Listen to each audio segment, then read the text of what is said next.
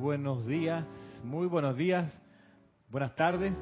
Bienvenidos a esta clase Cántaro de Confort, este espacio en Serapis Bay Radio y Serapis Bay Televisión. Mi nombre es Ramiro Aybar. Sean bienvenidos hoy 24 de noviembre de este año 2018, transmitiendo desde la sede del grupo Serapis Bay de Panamá, aquí en Parque Lefebre. Gracias a todos los que se sintonizan a esta clase y en que nos ocupamos de conocer un poco más acerca de la enseñanza de los maestros ascendidos. El día de mañana, domingo 25 de noviembre, estaremos realizando el último Serapis Movie del año con la tercera parte final de Matrix. Mañana domingo a partir de la una de la tarde. Están invitados a conectarse. Si es que están fuera de Panamá y si están aquí en la ciudad, invitados a venir y acompañarnos en el estudio o en la apreciación metafísica de tamaña película. Matrix de los hermanos Wachowski, hoy las hermanas Wachowski, realmente. Pero en su momento este par de directores de origen polaco geniales se mandaron esta trilogía Matrix con alto contenido esotérico, más allá de las balas y de la acción, igual que la serie que produjeron y que dirigieron en Netflix, que se llama Sense 8, Sense de sentido, 8 de 8, Sense 8, una serie dirigida, producida con el libreto, el guion de estos dos grandes cineastas, que tiene, tuvo tres temporadas, de hecho, una película o una serie también de altísimo vuelo metafísico, que a diferencia de Matrix está envuelta en un, en un formato más bien sensual, por decirlo de alguna manera, pero que traspasando ese maya, esa ilusión, uno sin mucho esfuerzo encuentra contenido espiritual de gran vuelo. En la serie Sensei para los que quieran eso está en Netflix lo pueden lo pueden ver el domingo mañana es Serapis Movie entonces de la tercera parte de Matrix Matrix Revolutions creo que se llama esta tercera parte para los que estuvieron con nosotros hace dos semanas atrás que fue la última vez que tuvimos clase aquí Estábamos estudiando del el Santo Confortador de esta compilación, el capítulo 10 de, o el tema 10 del capítulo que se llama Pentecostés. El tema 10 lleva por título Los dones descargados en Pentecostés. Y estábamos mirando que la actividad de transmisión de la llama es una manera en que el Mahacho Han, quien fue el que diseñó la actividad de transmisión de la llama, es una manera donde él reproduce la actividad del Pentecostés a través del aliento, a través de la calificación del aliento, a través de la visualización de ese aliento calificado, a través de la absorción y expansión y proyección de ese aliento calificado y visualizado. El Mahacho Han y los seres de luz usan, los usan como avenida para meterle la atmósfera de la Tierra cualidades divinas para ir de un punto a otro, de un grupo a otro, de un retiro a otro, llevando y llenando con cualidad divina. Eso lo sabemos, eso lo vimos hace dos semanas atrás y hoy vamos a continuar porque, eh, porque el discurso lo da, da bastante todavía para, para seguir avanzando. Hay cosas bastante sorprendentes que están aquí y yo quiero, quiero eh, antes de, de entrar en materia, hacer el punto siguiente y, se refiere a una manera de escapar que tiene la personalidad. Hay una manera de escapar que tiene la personalidad. Hay distintas maneras de escapar. De escapar de la situación de... ¿De qué, de qué escapa la personalidad? ¿De qué escapa? La personalidad siempre trata de escapar de lo que es divino y excelso. ¿Por qué? porque eso le, le provoca incomodidad porque ella ¿Por qué?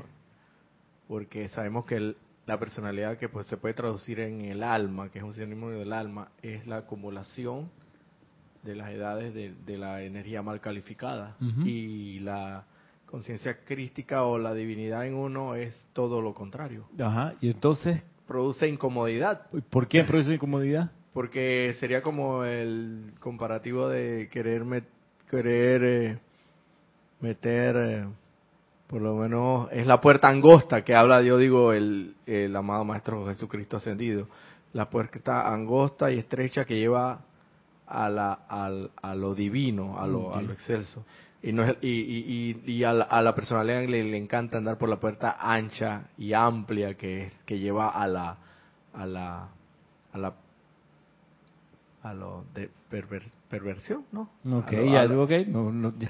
te, está- te estás acercando a la JMJ rápidamente aquí, la Jornada Mundial de la Juventud que viene el Papa en enero. Aquí eh, no me voy a meter en ese tema porque no es el tema de la clase, pero, pero Roberto se nos puso bíblico, no hay problema. Marisa, ¿tú qué dices? ¿Por qué la personalidad busca escapar de la divinidad? Que es cierto, y, y lo que ha dicho Roberto está bien. ¿Por qué? ¿Por qué la personalidad busca escapar de la divinidad? ¿Qué es lo que anticipa la personalidad que va a ocurrir? Tienes que acercarte al micrófono. Así, exacto, eso. La personalidad cuando se enfrenta a la divinidad anticipa algo y es a eso o es de eso de lo que huye.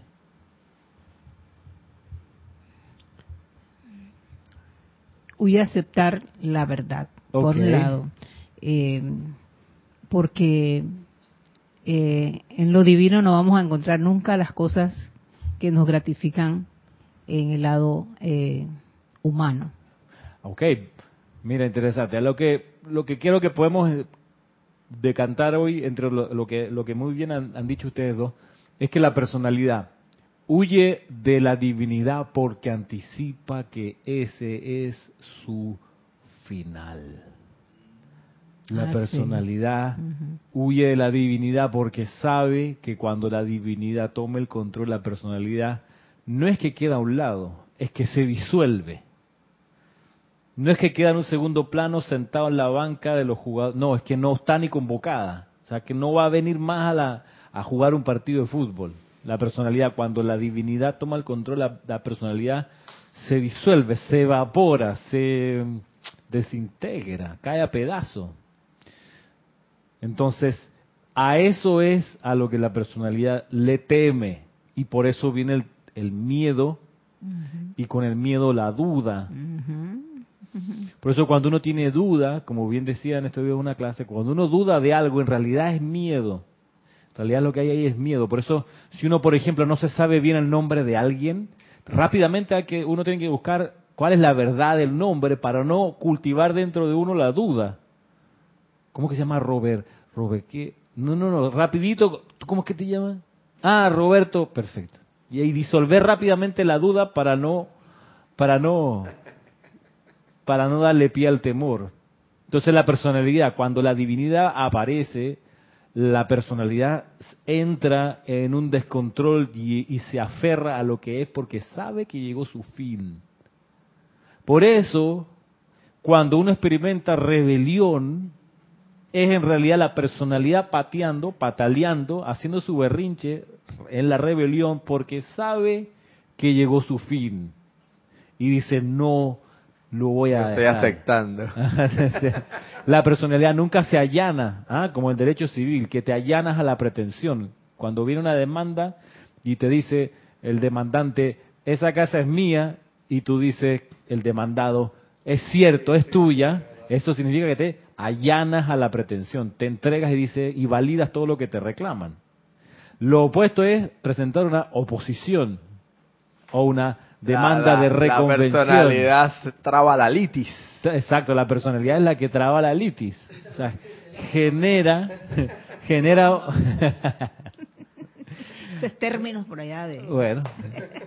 La cosa es que hay que saber eso. Una manera que tiene la personalidad ahora de escapar es, hay varias maneras. Ya, ya creo que hemos hecho el punto de que la personalidad lo que quiere es evitar su fin, su final, evitar que eso ocurra.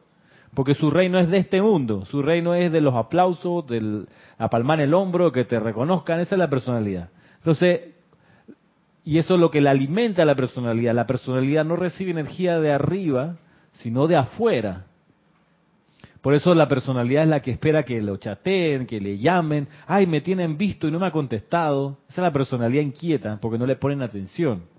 Porque la personalidad solo recibe alimento de afuera. A mí me ha pasado eso, que yo a veces mando un chat a alguien y, yo, y se ve los dos ganchitos azules y me pongo nervioso y ¿por qué no me contesta? Ey, no sé qué. Ya lo vio, ya lo leyó y no me contesta. Pero eso es la personalidad. ¿Por qué? Porque la personalidad se alimenta desde afuera, de lo que le, eh, lo que le dan. Porque desde arriba no recibe energía, desde arriba recibe energía el santo ser crístico, que es el verdadero protagonista de todo esto. Lo que pasa es que la personalidad se mete entre medio y dice, yo soy la protagonista, mírenme a mí. Bien, la personalidad huye de ese final, de, ese, de esa disolución total, no le interesa, porque perdería su fuente de energía y su protagonismo. Entonces, para huir de esa situación, la personalidad tiene mucho, muchas armas todo el tiempo, muchos mecanismos muy. Y yo he estado estudiando varias de ellas, para no caer en ellas, pero también porque me las encuentro digo, mira cómo hacer en estos casos. Por ejemplo, cuando la personalidad se tranca y impide que uno siga aprendiendo, que es algo que yo pensaba la semana pasada. ¿Qué ocurre cuando la persona decide no aprender más? ¿Por qué? Porque el viaje por esta escuela, que es el viaje del santo ser crístico, que vino acá como proyección de la presencia yo soy, para aprender más acerca de la divinidad que Él es y que es el universo, el santo ser crítico, eso es lo que vino. Y por eso el santo ser crítico es el que está aprendiendo aquí. La escuela es para el santo ser crítico, no para la personalidad. Cuando la personalidad se interfiere, se interpone y dice no voy a aprender más nada, en realidad lo que está diciendo es no voy a permitirle al Cristo seguir aprendiendo. Entonces, ¿cómo uno hace en esos casos? Cuando te encuentras con una persona que obviamente ya no quiere aprender, porque dice ya yo lo sé todo, mira mis canas, a mi edad nadie me va a decir nada, yo ya sé, esa es una de las maneras que tiene la personalidad para huir de su final, impedir que se siga aprendiendo.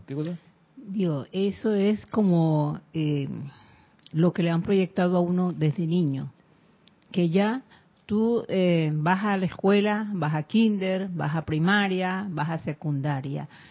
Eh, y si tienes la oportunidad de llegar hasta la universidad y graduarte, ya no tienes más nada que aprender o sea, eh, eh, yo eso es lo que yo veo en muchas cosas ahora mismo y claro, también me observo a mí misma de que a mí siempre me habían dicho, no, Marisa, ya tú estás como quien dice vieja, pues ya, ese es el término acá pues, en, humano. Vieja y, y ya para qué vas a seguir estudiando. Y yo decía, pero yo siento como que yo no he terminado lo que yo quizás me había propuesto alguna vez en mi vida. Pero entonces yo digo, ¿por qué si ahora tengo la oportunidad? Porque tengo otras situaciones. Digo, no puede ser. No, no, no, no. La personalidad. es decir, es la personalidad que me está poniendo el, el, que no vaya. pues Claro. ¿Por qué? Porque a veces uno se deja llevar que la opinión de un hijo, la opinión de la gente, y entonces, ¿en dónde quedo yo? Pues sí, yo tengo un compañero en la universidad que tiene 73 años. Sí, es un señor. Y el que se acaba de graduar de 83 años. Viste, y yo lo tengo compañero y los profesores, algunos profesores me han pedido que le ayude porque él se le va la onda. O sea, él, le ponen las tareas, nos ponen tareas y él entrega otras cosas. Ah, sí. Sí, pero él es muy empeñoso. Él llega a su clase, llega temprano y seguía hasta la última. La clase de ayer terminó a las 10 y media de la noche. Yo lo vi pasar por el pasillo, él estaba en otra clase, pero yo vi por, pasarlo por la puerta, salió antes a las 10 de la noche. Entonces, ¿qué hace un señor de 73 años yendo a la universidad. Él dice, bueno, en algún momento se le preguntó, un profesor le preguntó, y dijo, bueno, quiero aprender, pues. Entonces, sí, claro, la universidad lo acoge, le da chance, le deja pasar muchas cosas, porque ya sus capacidades son más lentas de lo que se necesita. Entonces, está bien, pues en, objetivamente sus evaluaciones pueden ser todas reprobadas realmente, pero los profes los van dejando pasar. Lo importante es que el señor está yendo, que igual toma apunte, que lleva su computadora y tiene su PowerPoint. Para él es bastante esfuerzo. Y eso es lo que se requiere, el impulso para seguir aprendiendo. Él, cuando se gradúe, no sé, dos, tres años más, Pero hay algo... Digo, va a tener su título de abogado, pero lo más probable es que no vaya a ejercer propiamente tal. No importa. La cosa es que aprenda. Pero eso es precisamente todo lo contrario, la, la situación totalmente contraria a lo que estás planteando. Es una persona que, que aunque de repente tiene limitaciones, entre comillas, porque sabemos que no la tenemos en propiedad, humanamente, está abierta, a pesar de eso está abierta a aprender, o sea... Sale de la inercia de la jubilación, se levanta y voy a la universidad a la edad que tiene. En, en, el, en, el, en, en, lo, en lo terrenal, humanamente hablando, o sea, ni siquiera humanamente hablando, estoy seguro que divinamente, divinamente hablando, él, porque los maestros hablan de que todos en alguna medida estamos buscando la divinidad. Por eso es que no debemos juzgar a los demás por, por una u otra situación que está atravesando aparentemente, porque uno no sabe qué hay más allá y no sabe cuál es su verdadero plan divino. Y él tiene un impulso que si no lo, no lo termina de cumplir ahora, ese impulso lo va a acompañar. Y va a seguir siendo un discípulo del segundo rayo hasta cuando desencarne, porque tiene el impulso ya del ser que lo lleva allá. ¿Aquí va a decir? No, bueno, eh, sí, es como dices tú, el, el, impulso que uno tiene y eso es lo que realmente eh, lo lleva a uno con esta intensidad de querer volver a estas Habla el directo micrófono. A las aulas y eh, terminar ese eh, desempeño en la cual uno se vino. Tal vez uno pues pensó hacerlo en esta encarnación. bueno, mire que a mí el derecho me gustaba. Yo siempre lo decía desde jovencita, yo quiero ser abogada en derecho internacional, pero en vista de que yo tomé otra eh, otra calle, otra calle, ahora tengo, tengo, que terminar es lo que es la administración pública o las finanzas. Claro. Eso es lo único que pues me llama la atención y que quisiera terminar. Pero ¿sabe qué? Yo yo sí digo algo, eh, Ramiro no es por más nada, ni de alabanza, ni de estas cosas así, pero realmente si yo no hubiera encontrado esta enseñanza, quizás me hubiera quedado a medias, porque en realidad yo siento que ahora, ahora yo estoy aprendiendo más y estoy deseando más toda eh, en la vida que yo pueda hacer eso. Y yo sé que la magna presencia de Dios soy es la que nos da esa seguridad y ese deseo ferviente de terminar algo que no... Eh, eh, Volvamos a, Bien, muy bien. Volvamos al, ejemplo que hablábamos unos minutos atrás acá, fuera de cámaras, a propósito del estudio. El acto de estudiar creo que no es solo un ejercicio intelectual. El acto de estudiar es un ejercicio de amor. Cuando uno ama algo, le pone atención, lo conoce, lo aprende a distinguir, se sensibiliza a eso. ¿Por qué lo amas? Entonces, ponerse a estudiar, por ejemplo, la enseñanza de los maestros ascendidos es un ejercicio de amor de uno hacia ellos, porque uno puede decir, no, yo amo a los maestros, veo los ceremoniales, le hago los decretos y las invocaciones y envío adoraciones de gran amor hacia ellos. Ajá, está bien. ¿Qué más? ¿Qué más puedes hacer? Ya los conoces bien. Yo, que te conozco bien, hay una salsa que dice así.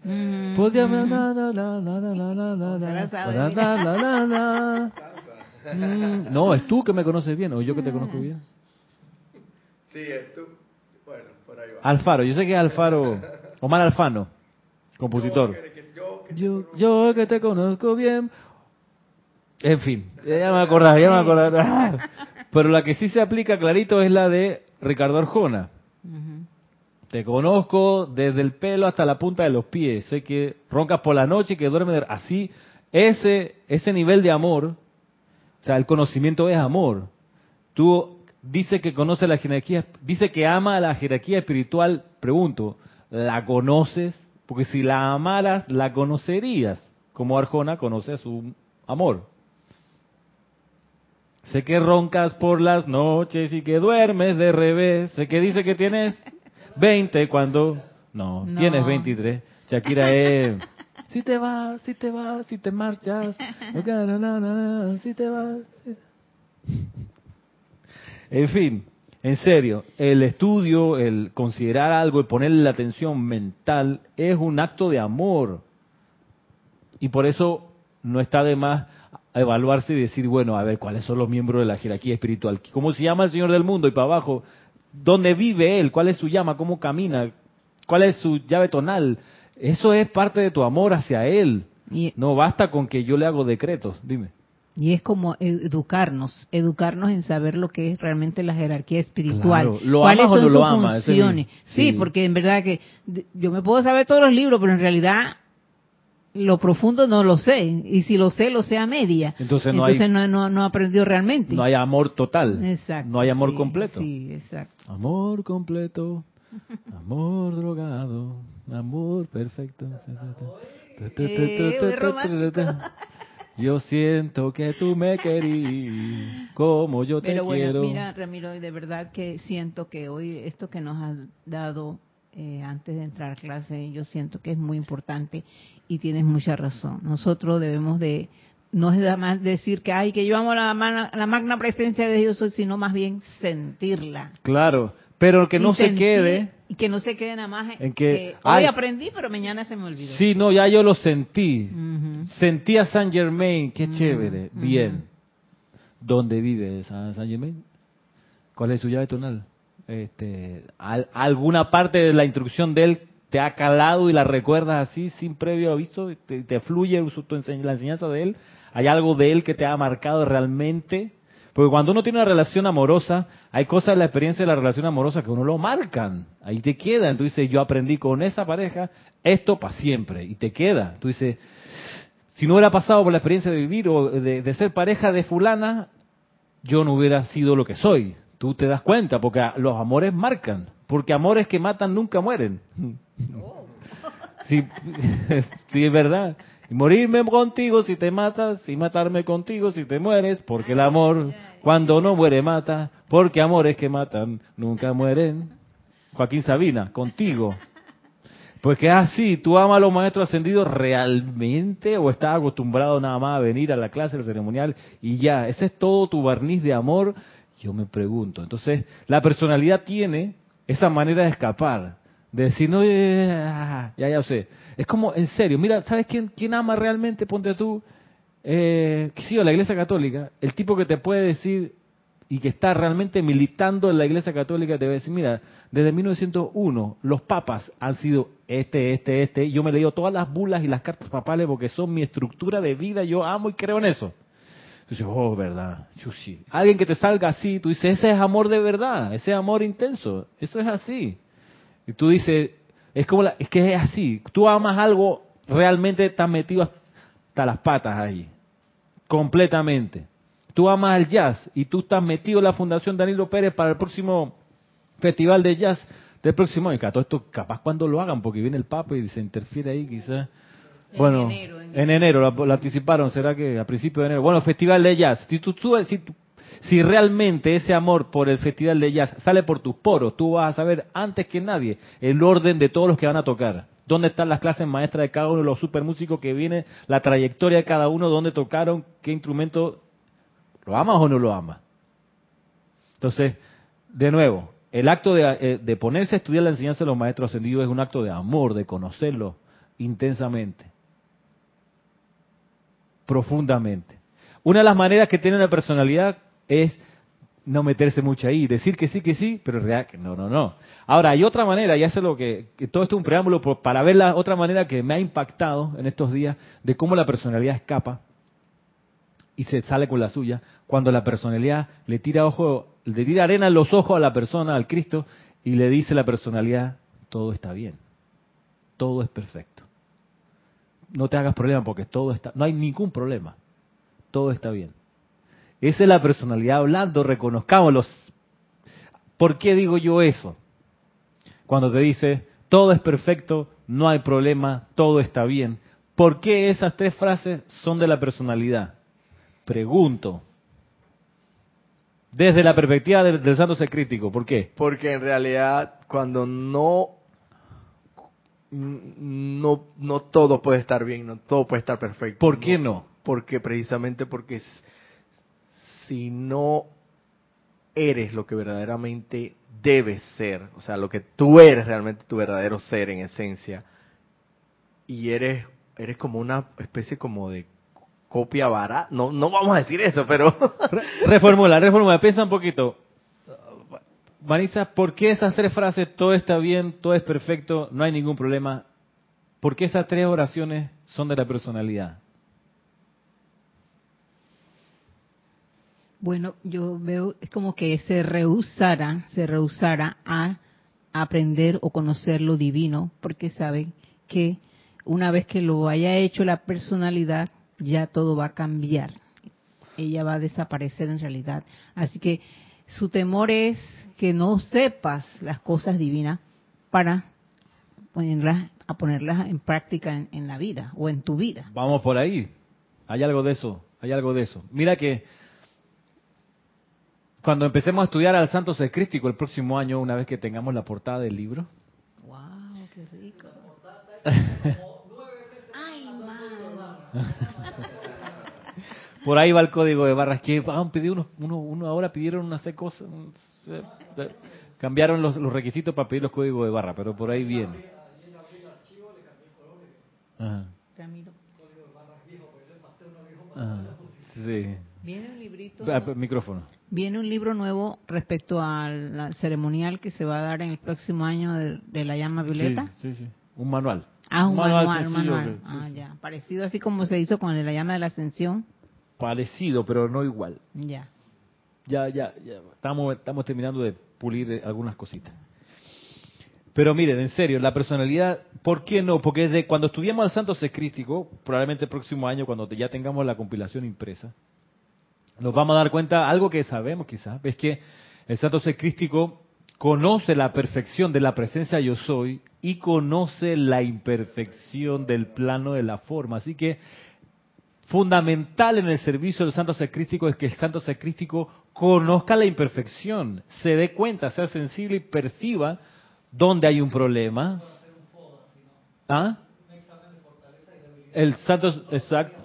El Santo Secrístico funciona en parte en ese foda que dice Cristian, de conocer la fortaleza, las oportunidades, las debilidades ¿ah? y las amenazas. Eso lo tiene que ver el Santo Secrístico clarito. Pero si la personalidad viene y dice, si no hay problema, todo está perfecto, le está tirando tierra en los ojos al santo secrístico. Entonces, el santo secrístico, ¿qué es lo que tiene que hacer? Retroceder. Si dice, no puedo, porque necesito poder ver dónde está la imperfección para llenarlo con perfección.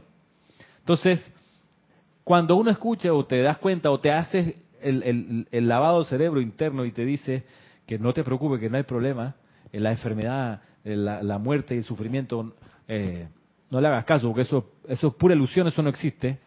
Eh, Pon atención porque entonces le estás impidiendo al Cristo ejercer, te estás impidiendo a ti mismo ejercer la función principal.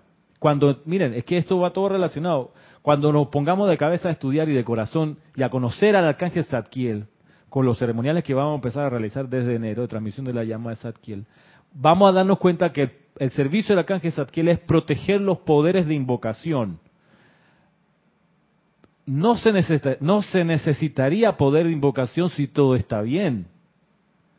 Se necesita el poder de invocación, de traer de lo perfecto a lo imperfecto, se necesita precisamente porque hay imperfección, porque hay enfermedad, porque hay desazón, porque hay desconfort, porque la gente sufre, la pasa mal, se asusta, tiene dudas. Eso es así, se enferma, se queda sin plata. Son situaciones de la imperfección que es necesario ver. Los instrumentos se desafinan, sí. Las cuerdas se sueltan, sí. Ahora, si tú vienes con la postura que no, todo el mundo canta bien, todos los instrumentos suenan bonitos, estás impidiéndole a tu santo ser crístico ejercer y ayudarle a afinar la nota, a subir mejor la afinación acá. Entonces, ¿quién te desvía de eso? La personalidad. Acá Cristian primero y después Marisa. ¿Puedo pasar los hermanos que se conectaron a la clase? Bueno, gracias. Por eh, Víctor Asmat de Buenos Aires, Argentina, Consuelo Barrera desde Nueva York, Liz Sordia desde Guadalajara, México, Leticia López de Dallas, Texas, Olivia Magaña de Guadalajara, México, Flor Narciso desde Mayagüez, Puerto Rico y Yasmín Roque desde Venezuela.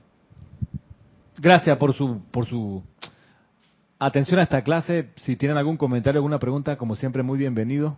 por Skype y por, por YouTube también. Muy bien. Gracias. Ahora avancemos un poquito y metemos, o tenías algo que, que, aportar. Bueno, sí, es que lo que veo es que la persona no le gusta que le digan la verdad. No. Por eso eh, rehúsa aceptarla. Claro, ahora, tú dices, pero la enfermedad es verdad, la carestía es verdad. La cuestión es que no, no son verdad. La salud es la verdad, la opulencia es la verdad. Pero eso es una parte de la historia. La verdad es lo que conoce el santo secrítico por su vinculación con la presencia de Dios. Ahora, el santo secrítico también se vincula con el, con la, con el plano de la forma en el que estamos y en el plano de la forma hay imperfección. O sea, hay enfermedad, hay mentira, hay carestía. Y eso también lo tiene que conocer el santo secrístico para poder llenarlo de luz, llenarlo de verdad, llenarlo de opulencia, llenarlo de paz. Porque pudiéramos como la personalidad, la personalidad es como el papá de Gautama, de Siddhartha. Esa es una de las maneras de manifestarse la personalidad. Que Gautama crecía dentro de un palacio todo acomodado sin ningún problema. Y cuando tenía algún intento de que conocer lo que había afuera, el papá se metía y decía, no, no, no, no, no, ¿ya afuera de qué? Ya no vive nadie. Allá, no, no, todo está bien, todo está bien, todo está bien, no te hagas drama, no sudes, no te agites. Si tú estás bien aquí, ¿verdad? Tienes comida, tienes amigos, tienes novia, tienes pasatiempo, estudio, quédate quieto, hermano. ¿Para qué vas a hacer tanta ola? Esa es la personalidad impidiendo que el Cristo conozca la imperfección, hasta que Gautama, sabemos, o por lo menos así lo, cuenta la historia, sale a escondida del papá y se da cuenta que ahí mismo había sufrimiento, enfermedad y muerte. Y al conocer eso, reconoce y se acuerda de su razón de ser, que es encontrarle una solución a la imperfección.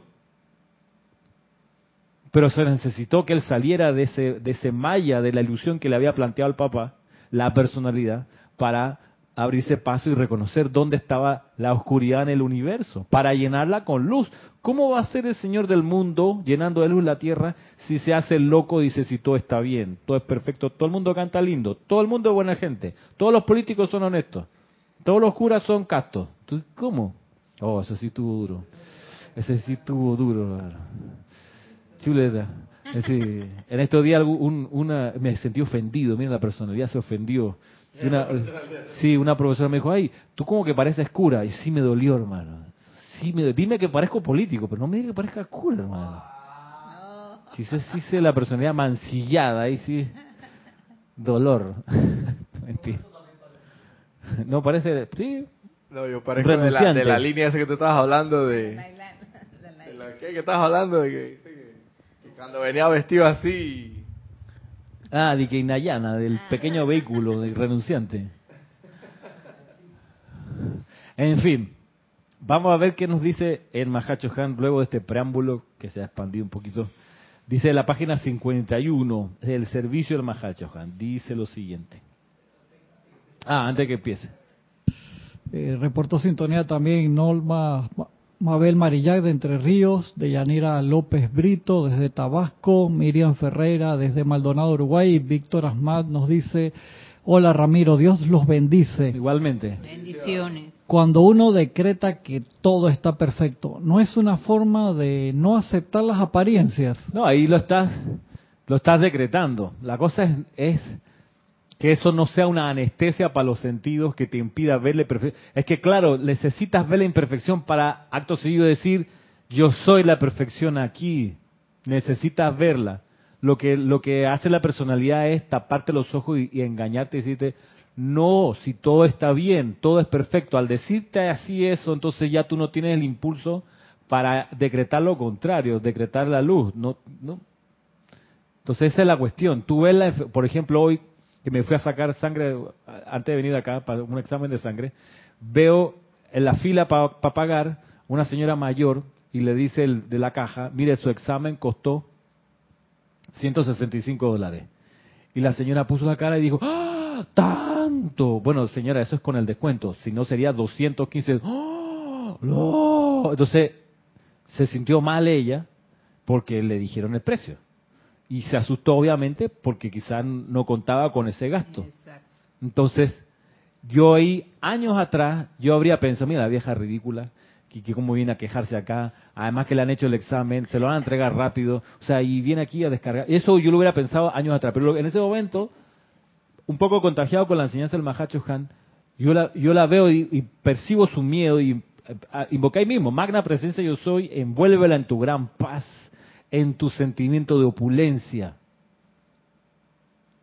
Eso es lo que se requiere, ver la imperfección e invocar la perfección allí, después de haber percibido de qué se trata esa imperfección. La imperfección de esa señora era el miedo a quedarse sin plata. Entonces, y de hecho cuando luego, me, eh, era como de manual, como de libro la historia, porque después cuando ya fue a pagar sacó su tarjeta y entonces de esas que hay que poner la clave, la contraseña, y, y, y, y era, era bastante notorio cómo ella tapaba la digitación, de como que nadie se entere, guarda no sé qué, miraban así, el miedo a que le pillen la contraseña, entonces vive en el miedo, obvio que va a estar enfermo. Y por último, las personas que hacen eso es, es ridículo, porque puedes tener la contraseña, pero si no tienes la tarjeta no puedes hacer nada. Mm, Bueno, pues. Pero entonces el punto es que tenía miedo. En el- eh, y eso es la personalidad. Entonces, miedo. Entonces, como yo que estoy ahí, que veo eso, en vez de ponerme a criticarlo, me alegro de, haber- de haberme puesto a invocar de una vez, amada presencia, envuélvela en tu paz y en el sentimiento de la opulencia perfecta que la envuelve, que por lo menos que se vaya de aquí con eso. A eso es lo que voy, este Víctor. ¿Qué dice el Mahacho Han? Dice, he añorado la oportunidad de juntar individuos cuyos cuerpos internos estuvieran de acuerdo y en afinidad, todos vibrando con una rata de armonía ininterrumpida, a través de quienes yo pudiera, como lo hice a través de los discípulos, verter el mismo poder vitalizador y energizador. Llegará el día en que tal actividad podrá lograrse. Mientras tanto, pues de no, he añorado la oportunidad de juntar individuos cuyos cuerpos internos estuvieran de acuerdo y en afinidad, todos vibrando con una rata de armonía ininterrumpida, a través de quienes yo pudiera, como lo hice a través de los discípulos, verter el mismo poder vitalizador y energizador.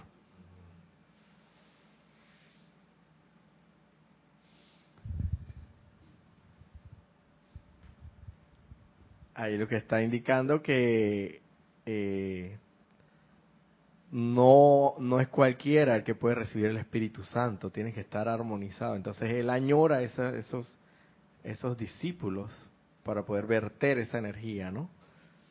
Para que poder expandir las fronteras del reino del Padre. Y mira que si Jesús, esto, esto lo está diciendo hablando del Pentecostés de aquel- aquellos años.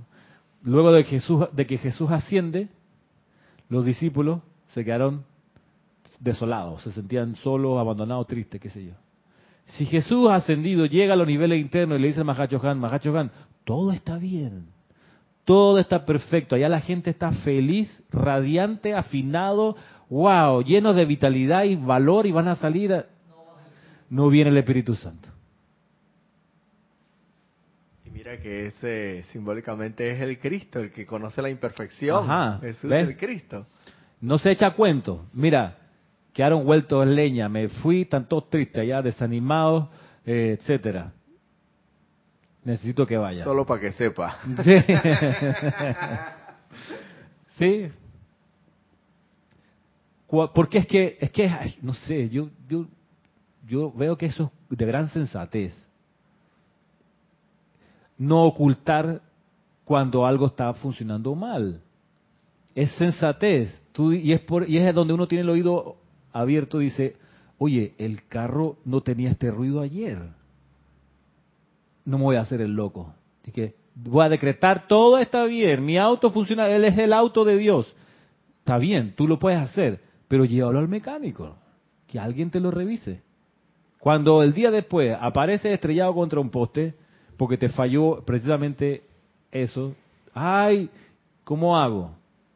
Pero es que cuando vino la alerta habría que, y no es agarrarle mala voluntad al error y te odio, no, sino que lo escucho, sensata, serenamente, detecto la imperfección y voy a solucionarla. Es como cuando aquí tenemos la bitácora, las transmisiones de las clases, un cuadernito donde apuntamos las incidencias.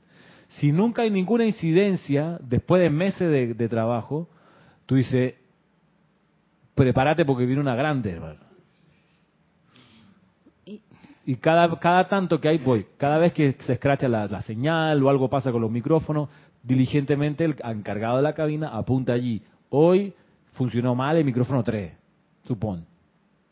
Para poder corregirlo y buscar el cable que lo reemplace o lo que sea. Eso es necesario, es sensato, es sabio detectar la imperfección y entonces luego ver cómo se resuelve.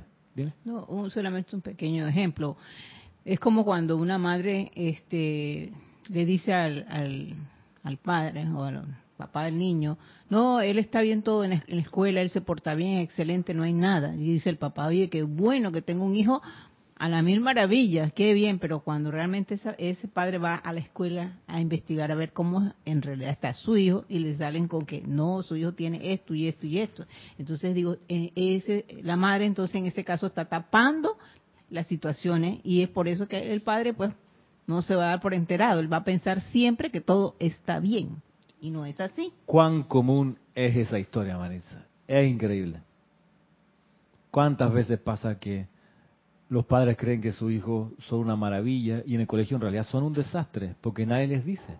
Entonces cuando van creciendo, entran a secundaria, cambian los profesores y los profesores de secundaria empiezan a mandar las alertas y cartas a la casa y por favor citación.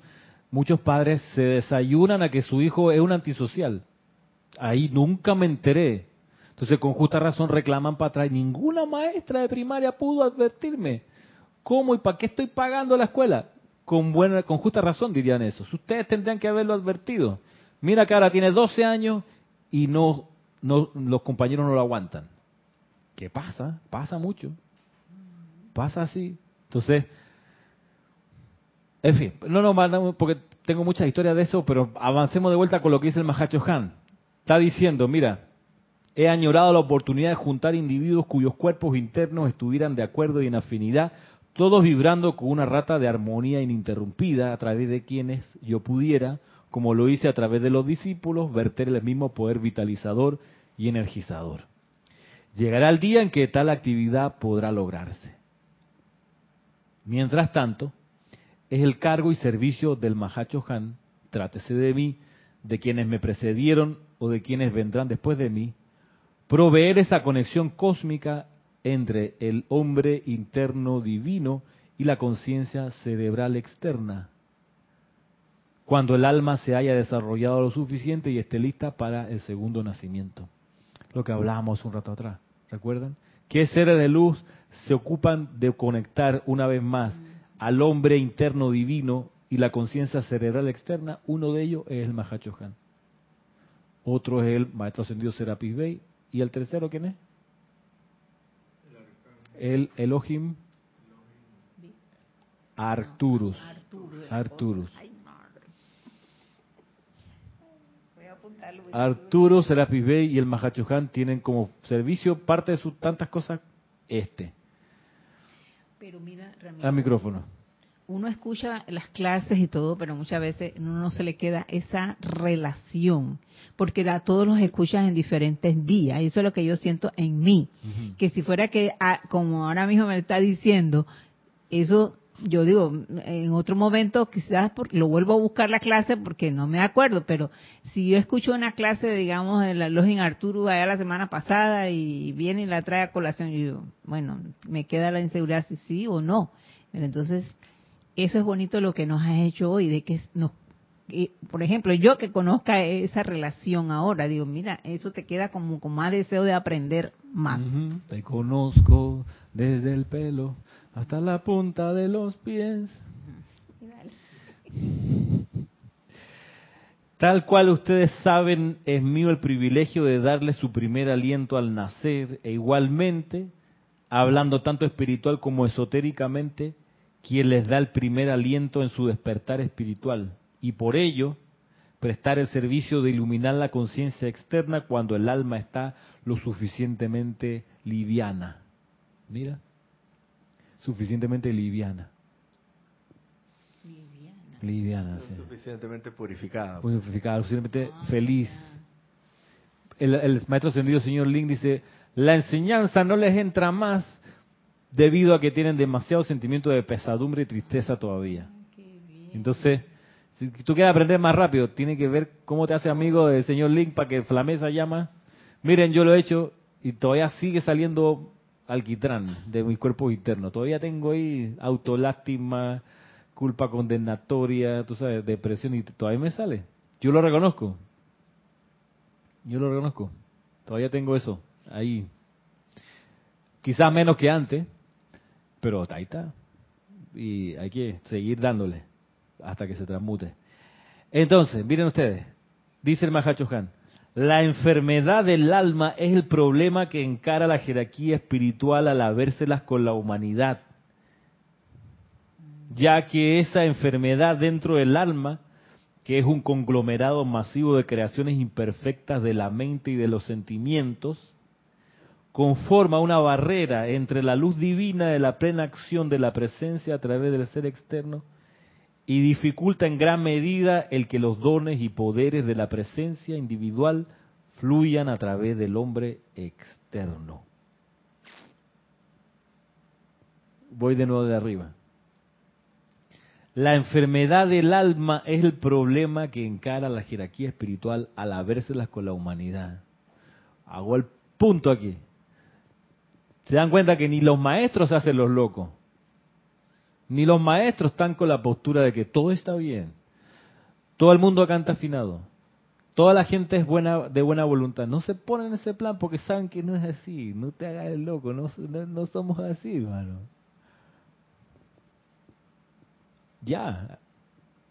Digo, sigo aportando o hasta ahí. Sí. Más traigo más testigos al estrado, su señoría.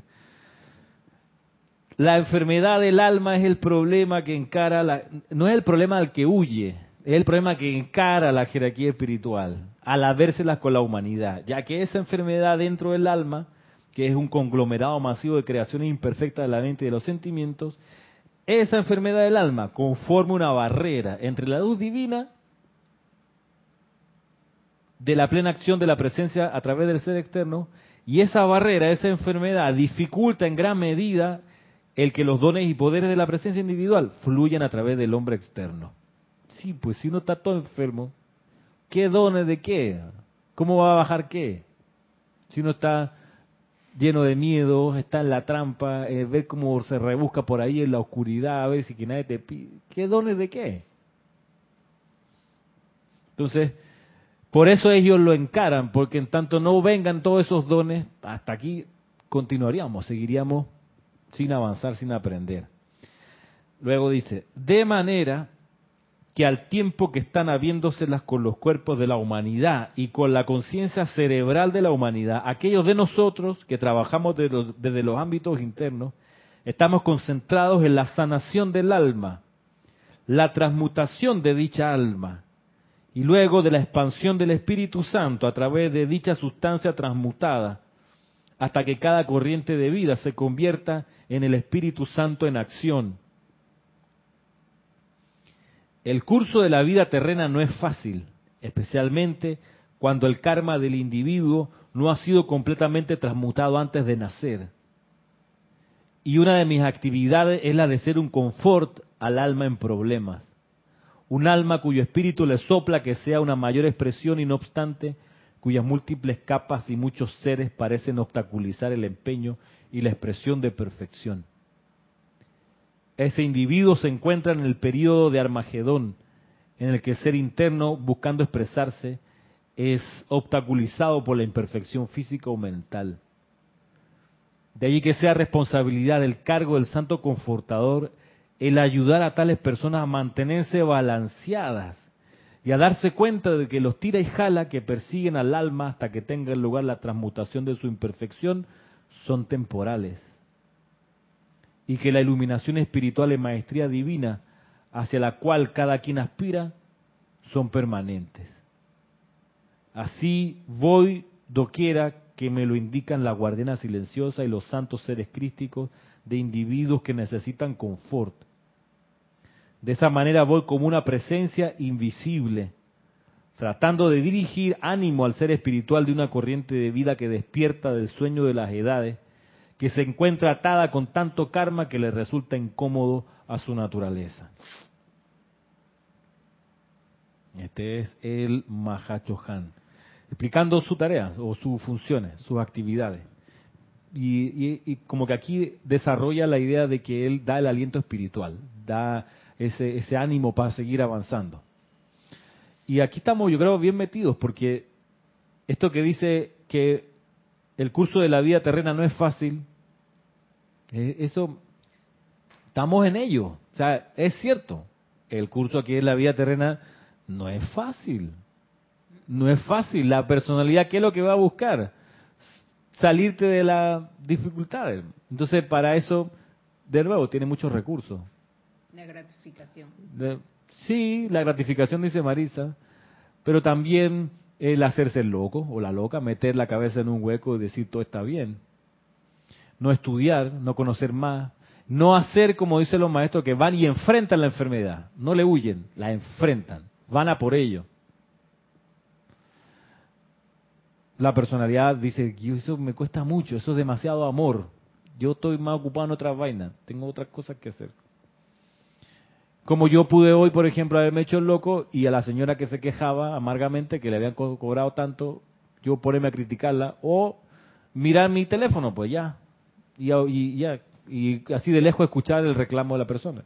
Hoy la personalidad me decía, Chuleta, tú te vas a meter en ese tranque, hermano. Tú sabes bien lo que pasa. Tranque avisado, además. Tranque avisado, todo un evento extraordinario. Eso no, eso no, ocurre todos los días. Ya de por sí hay tranque, o sea que va a ser doble. Que ahora vas a tener que levantarte sábado. Y con eso, y con el riesgo de que yendo en el camino, nadie te garantiza que vas a llegar a tiempo allá. Ajá y encima tienes que estudiar para una cuestión, hay que un examen que te van a poner y, y allá la vida, no estudiaste la cosa completa. Toda esa cosa, y entonces, allá la vida, y es que, y qué rica te que está la cama, qué rica que está la cama. Eso, ey, ya, ya, la verdad, eh, esa es la personalidad ahí. El amor es más fuerte. Que, que, tú no vayas un sábado, todo va a estar bien, nada va a pasar Tranquilo, hermano, es solo un ceremonial, no hay problema. Pero qué causalidad que el miércoles no llegué al ceremonial temprano y la divinidad me dice, no, no, me va a reclamar la divinidad nada porque obviamente no es así, pero el, soplo me dice, hey, hey, el, miércoles, el soplo de la, hora, ya, la voz te dice, tienes que compensar el miércoles que no viniste al ceremonial. Y ahí por ahí nos vamos. Entonces yo dije, encima de todo, la personalidad dije, pero si mañana te toca oficiar, tranquilo, hermano. Ahí repone toda la paga las deudas. toda, ya tú sabes cómo tú eres oficiando y te, ah. y te, y, y ahí por ahí nos vamos, hermano. La cosa es que al final yo dije, bueno, gracias Padre que todo ha ocurrido en orden divino. ¿Y había tranque o no había tranque? En realidad había un tranque, pero fue fluido. Fluía. Claro, me pasa yo, yo la verdad Tú sabes qué es que cierren la Interamericana, hermano. Eso es muy serio, bro. Para los que no viven en Panamá, el 30% de la ciudad de Panamá vive del otro lado del puente de las Américas o del otro lado de la zanja del canal. Para pasar allá hay dos puentes, el puente de las Américas y el puente Centenario.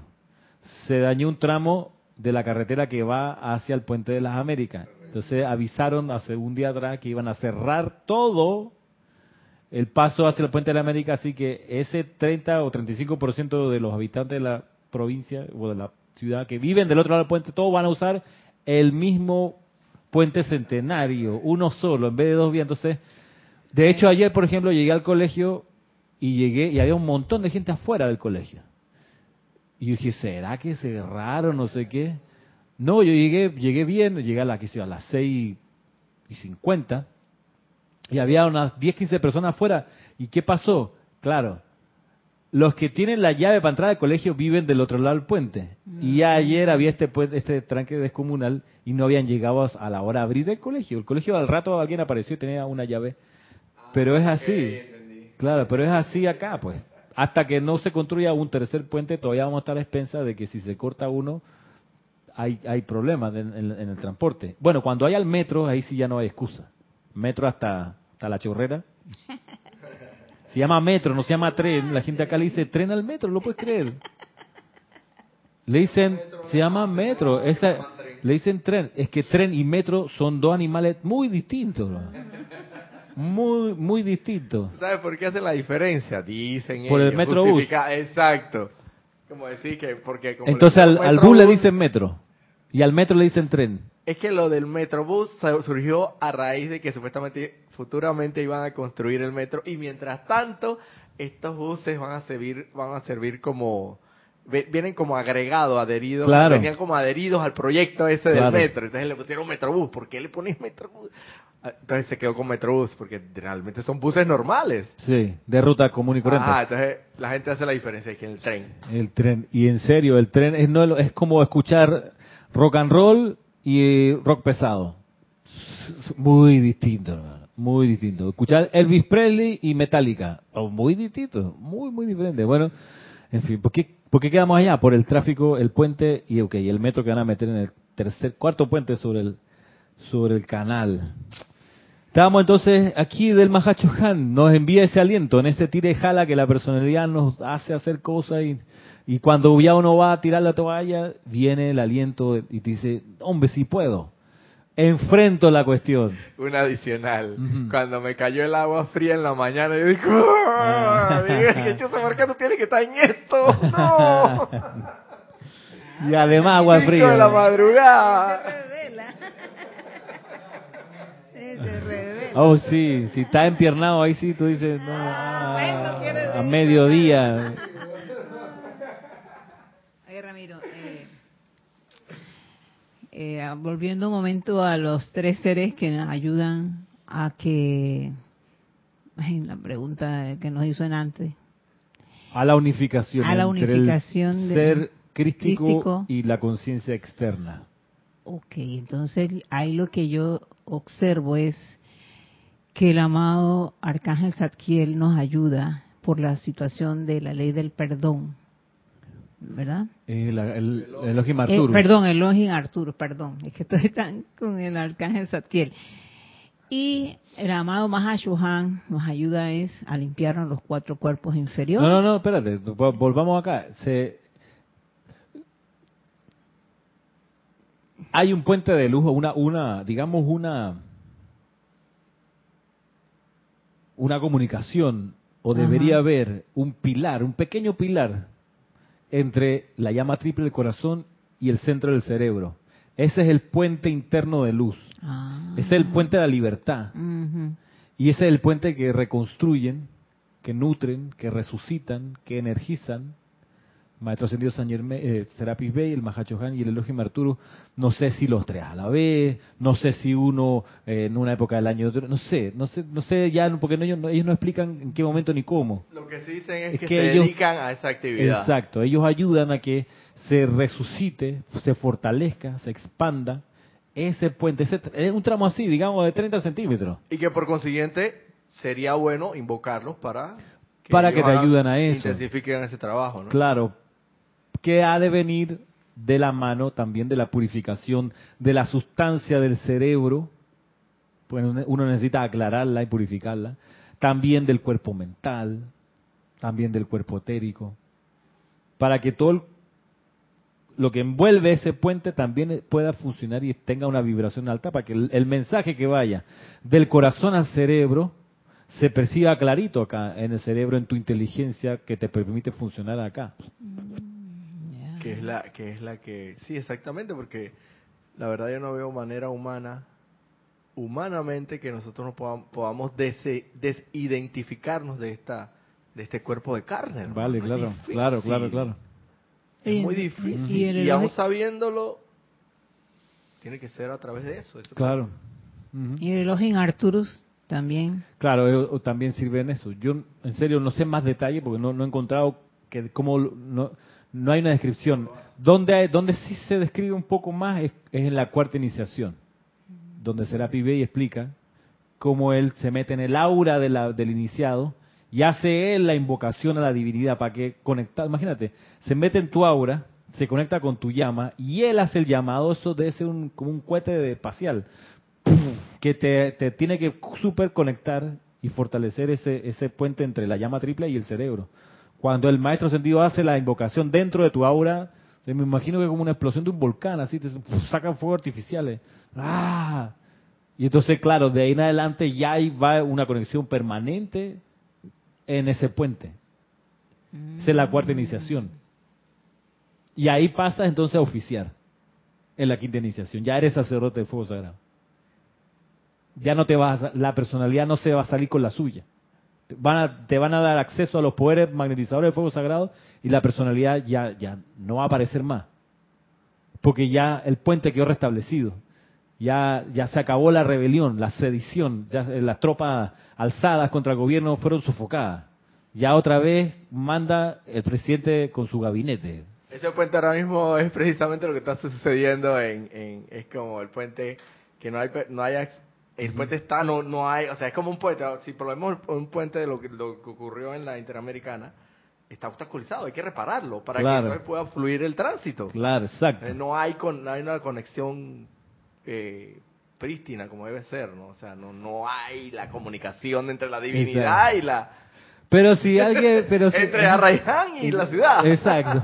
Pero si alguien viene y dice, no hagas caso de las noticias, no es verdad, la calle está perfecta, piensa positivo, siente positivo, mira que visualiza que se arregla. Ahí está y es un peligro, entonces pasa por ahí. Se interrumpió porque hay que reparar porque se cayó un tramo de la carretera. Entonces, pero también miremoslo desde la perspectiva esotérica. Cómo es adentro es afuera como es adentro es afuera.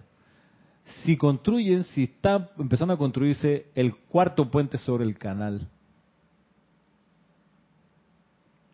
digo yo, es una expresión, es una expresión de que hay más puentes internos conectados y funcionando. Porque como es adentro es afuera. La velocidad y la intensidad del tráfico va a aumentar con el cuarto puente.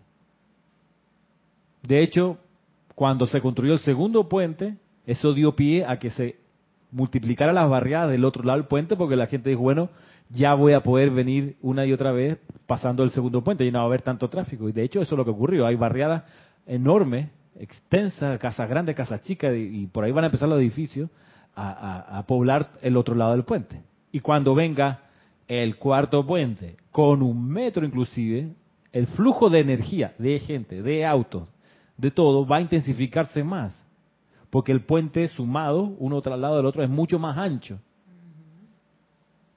que es lo que se requiere adentro de la llama triple del cerebro. O sea, cuanto más gente conectada haya así internamente, más fluirán esos dones desde arriba a resolver los problemas que hay afuera.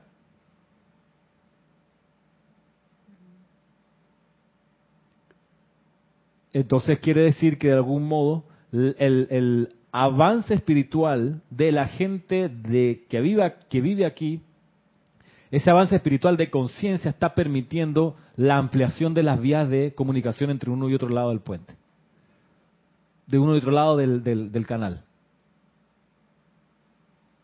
Porque si no, no pudiera darse.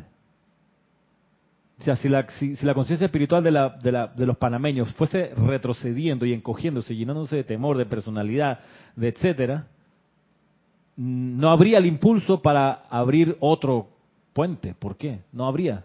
En Sánchez, de la vía interoceánica, el corte culebra, que sea una pista así. ¿Qué? ¿Post Panamá de qué? Pero todo eso ha sido posible, es el tercer juego de esclusa, la ampliación de la vía interoceánica de agua. Eso es consecuencia afuera de un cambio que ha tenido que ha estado pasando adentro. Y es precisamente como lo mencionaba Kira, creo que lo mencionaba, de que el hecho de que no viéramos esas fuerzas visiblemente y tangiblemente no significa necesariamente que no estuviera ocurriendo algo. Se está cocinando en los secretos para que luego se manifieste Porque aparentemente, y si nos dejamos llevar por la personalidad, ahí sería como al revés, ¿no? Ey, pero si tú esto está mal, tú no ves las noticias, que no sé qué. También yo pienso que esa puede ser otra artimaña de la personalidad, ¿no? Claro.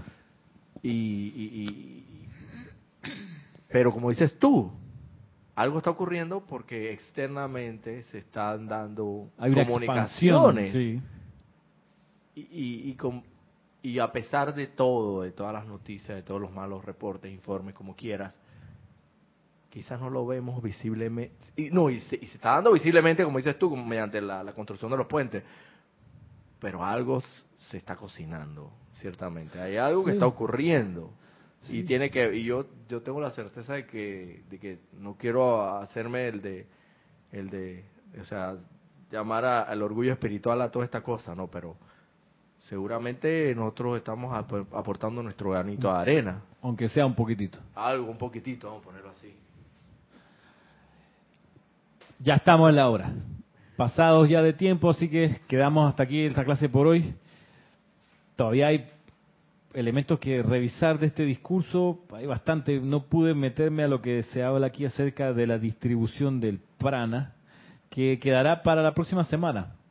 Ya la próxima semana es 1 de Diciembre. Ay, madre. 1 de diciembre. Bueno, será hasta entonces. Muchas gracias. Mil bendiciones a cada uno.